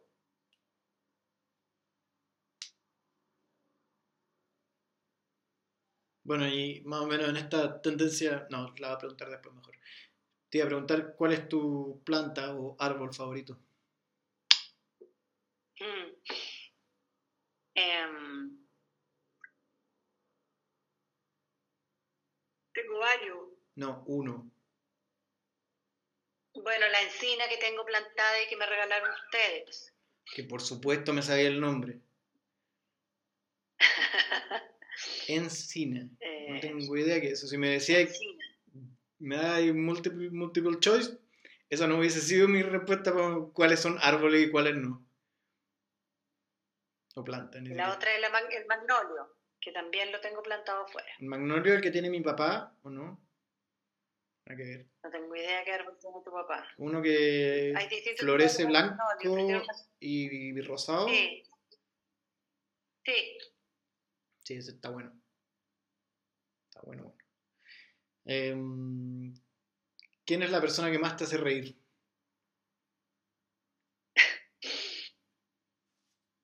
Em, tengo dos. De Jimena Iskert. ¿Cuál es esa? Siempre te he pedido que dejes de inventar amigas, mamá. Mi amiga del colegio, la, Lolita y la ah, Jimena Iskert. ya. Y la Paula Salina. Ambas. Graciosas mujeres, te las doy. Eh, ¿Y por qué? ¿Qué es lo que creéis que te hace reír de esas personas? Eh, son histriónicas, son, eh, son capaces de reírse de sí mismas, son capaces de, de exagerar ciertas cosas que son graciosas y que la, ellos con su exageración la hacen más graciosa aún. Pero yo creo que el, tono es como tomarse la vida livianamente. Creo que eso es el factor común. Eh, bueno, esto vendría siendo una de las últimas preguntas, pero, eh, y no te lo toméis como una crítica, es como del mismo tipo de la pregunta de la educación sexual pero algo, algo de descontento de mi parte hay por lo menos, pero me gustaría saber por qué nos metieron en un colegio religioso. Ya te lo he preguntado antes, pero quiero ahondar en el tema. Porque me hubiese, lo miro para atrás y la verdad es que me hubiese encantado estar en un colegio, más allá del tema religioso, ¿no? Pero haber estado en un colegio que se adecuara, creo, un poco más como a mí.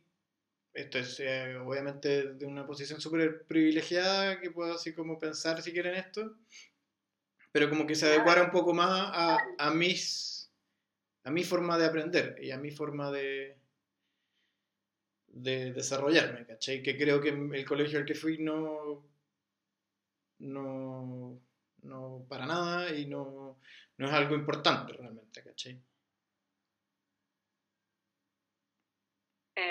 Porque me costó superar todo el colegio en general y me costó superar ¿Te costó? Sí, la verdad es que sí, siempre lo pasé bastante mal. ¿Te costó, pero, pero por, por, la parte religiosa te costó? No, no, o sea, por eso igual me estaba aprendiendo un poco de la pregunta, pero... O sea, que son, son como dos preguntas. Vamos a la religiosa primero. Ya. Eh,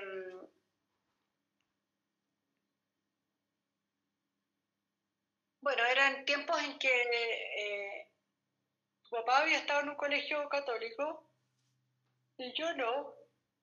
Un colegio con alguna cercanía religiosa, pero no, no católico. Y, mm, y los ejemplos de colegios laicos que yo tenía eh, no eran buenos, no, no me gustaban. Eh, no me gustaba solo la exigencia académica, me gustaba la formación que, que podían recibir ustedes del colegio mis hijos del colegio. Em, y, cuando nos fuimos a Pirque, el, único colegio mejorcito que había era esto de los legionarios, que era una congregación que estaba partiendo y que me acercó a los jesuitas, porque, perdón, no, era de, de los legionarios, pero, pero eh, me acercó a mí a como entender que esto que lo que eran estas, estas como congregaciones distintas de la iglesia eh, o partes de congregaciones específicas de la iglesia. Y, cuando nos fuimos a, Brasil, eh, nos ayudó mucho el hecho de que estos, estos curas nos consiguieran un colegio y en un colegio que nos, nos acogieron súper bien. Entonces tenía puras cosas positivas respecto de un colegio católico a esas alturas. ¿Y cuál era tu entendimiento y tu relación con la religión? Porque pregunto porque como que me cuesta mucho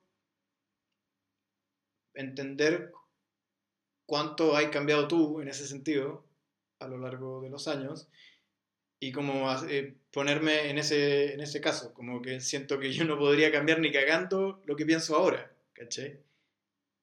Escucha, es que... Pero tú, tú has cambiado súper drásticamente, ¿cachai? Obvio, hemos vivido tiempos de, de cambios radicales en términos de lo que ha pasado con la iglesia. Pero más allá de la iglesia o no, es una cuestión de creencias. Es que es que es bien, es bien relacionado. Eh, yo, yo, sigo, yo sigo pensando en que, en que hay un ser mayor que creó la existencia. Hay algo, una energía, hay algo. No, yo no creo en lo que cree Sebastián de, la weá, de la teoría de. no. No dijiste nada. Eh, yo creo que a pesar de que todo se pueda haber producido así como, como eh, biológicamente, eh, hay algo más allá que nos creó a todos, llámale Dios, llámale lo que sea, pero sigo creyendo que hay una energía más grande que nosotros, de los seres. Em, y eso hay que bajarlo, o, se puede bajar a alguna religión, y normalmente los seres lo hemos bajado y, a nosotros nos tocó culturalmente vivir en una cultura católica. Podríamos ser judíos, podríamos haber sido protestantes, que sí. Somos católicos, somos católicos. O sea, por, por formación, cultura. Y, y dentro de eso, eh, lo que a mí me, a mí me, me guió mucho cuando chica la iglesia. Yo participé mucho en la iglesia. Yo iba a, misa todos los domingos con mis papás, me encantaba la iglesia, participaba en eso, era un ser activo, me hubiera gustado ser mucho más activo de lo que fui. Me llenaba mucho lo que, lo que, lo que la iglesia me entregaba, lo que la prédica me entregaba. Eh, yo creo en, que, que ahí hay una formación, somos seres que lo que, lo que la Biblia te dice es que es lo mismo que lo que te dice Buda, es lo mismo que te dice Jehová, weón, es exactamente lo mismo. Sean conscientes, sean buenos seres, vayan por el buen camino, que no es el camino fácil, el camino más difícil. Todos esos conceptos están presentes en todas las religiones. Entonces, eh, nos tocó ser católicos, sí, confío en eso, creo que es una buena formación. Creo que es mejor que la formación eh, solo intelectual, porque los colegios laicos se dedican eh, fundamentalmente a enseñarte, a enseñarte historia, cultura, no sé, todo lo que tienen que, tienen que aprender educacionalmente. Pero, pero ética, valores, no, no, no, no existen en una cosa, en un colegio más laico. Pero por, por, qué le otorgamos ese, ese valor, esa oportunidad a algo más allá? Porque, por ejemplo, en mi caso yo me considero bastante buena persona y creo que toda la ética y valores que tengo no fueron aprendidos en el colegio, ni en la iglesia, fueron aprendidos de mis de mis eh, ejemplos a seguir, de ustedes, de mi familia, de... Pero ¿qué es lo que te rodeó? Pues ya, yo te rodeó tu colegio también. Creciste ahí.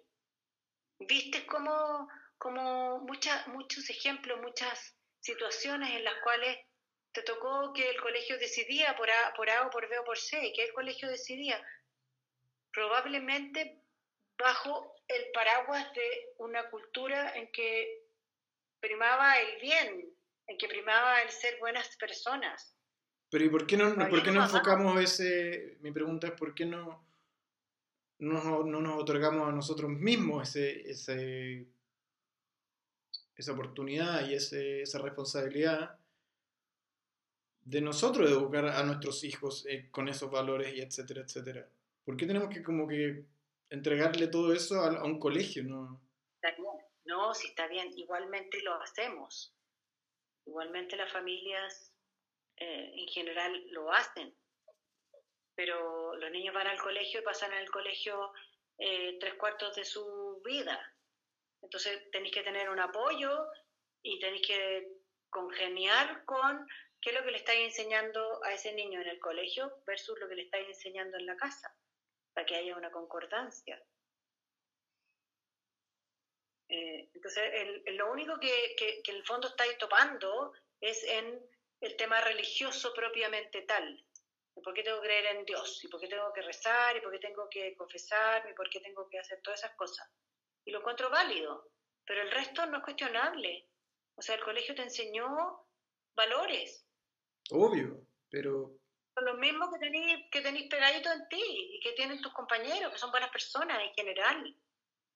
O sea, yo veo que la gran mayoría de la gente que ha salido de tu colegio no son hueones mafiosos, no son, puede que sean, despilfarren un poquito su vida, sí, pero no son gente mala, no son gente eh, que, que, va a, a quizás gente que, no la piensa tanto, sí, puede ser, que son medio hueones, sí, pero, pero eso hay de todo en la vida, digamos, en la viña del Señor hay de todo. La vida del Señor, la famosa vida del Señor creo que el colegio tenía buenos principios y lo sigue teniendo. Buenos como, ¿cómo te voy a formar? ¿Cómo te formo? ¿Cómo hago que sea una buena persona en la vida? Y creo que eso está full logrado en todos ustedes, independientemente de si creen en yo o no. La hueá me da lo mismo. Hoy en día me importa mucho menos que antes. Pero yo no cuestiono al colegio en eso. Y sí cuestiono a los colegios laicos, los sigo cuestionando. O sea, los hijos de Marcial están en un colegio laico y son súper buenas personas ellos. Pero hay una cosa, hay una hiper importancia a la intelectualidad que a mí me huevea, ¿cachai? Como, ¿por qué tú eres mejor que el otro? Porque eres más inteligente que el otro y porque tenés mejores argumentos. Y no, pues, no, pues tú tenés valores bondadosos, de verdad. Tú ves otras cosas, más allá de si eres una persona capaz, inteligente y que va a llegar lejos en la vida y que sabe de matemática o de política. ¿Cachai? Entonces, eso, el colegio fue muy importante en eso.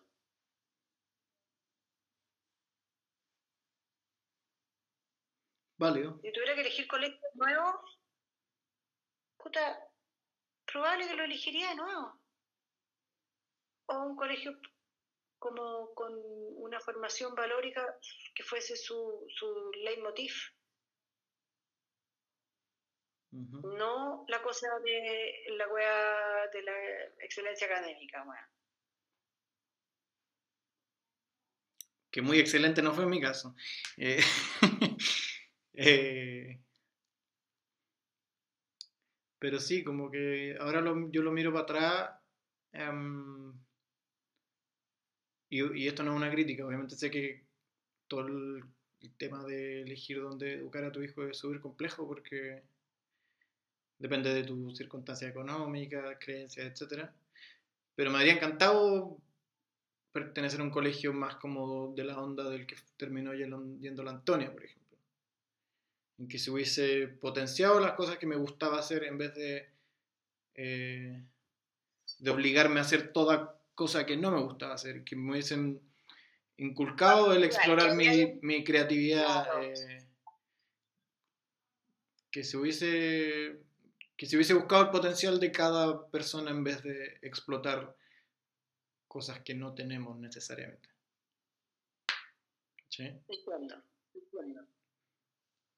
Em, eh, sí, pues, un, un, colegio como los, los Waldorf o qué sé yo, es un enfoque educativo completamente distinto. Eh, pero, pero nunca es tarde, pues ya, yo lo tenéis claro ahora. ¿Qué? Eh, o sea, si hoy eso te, te hace ruido o te, te, hace pensar, es porque, es porque hay un bichito ahí que está eh, waiting for. Entonces, eh, nunca es tarde para explorar otras cosas. Po. No, es que no, pero...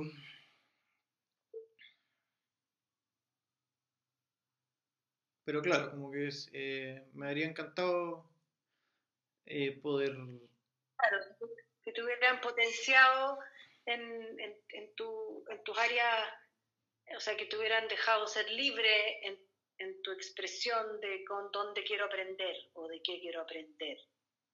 Y no necesariamente completamente libre, no estoy diciendo eso, pero la única clase que realmente me gustaba era la de arte en todo el colegio, ¿caché? Siento que ahora lo, eh, lo pienso y eh, me gusta la historia, me gustan las ciencias menos físicas que me carga esa weá. Eh, pero pero hay una forma súper obsoleta y, que no, va conmigo, por lo menos con mi forma de aprender, que es la que recibí, ¿caché?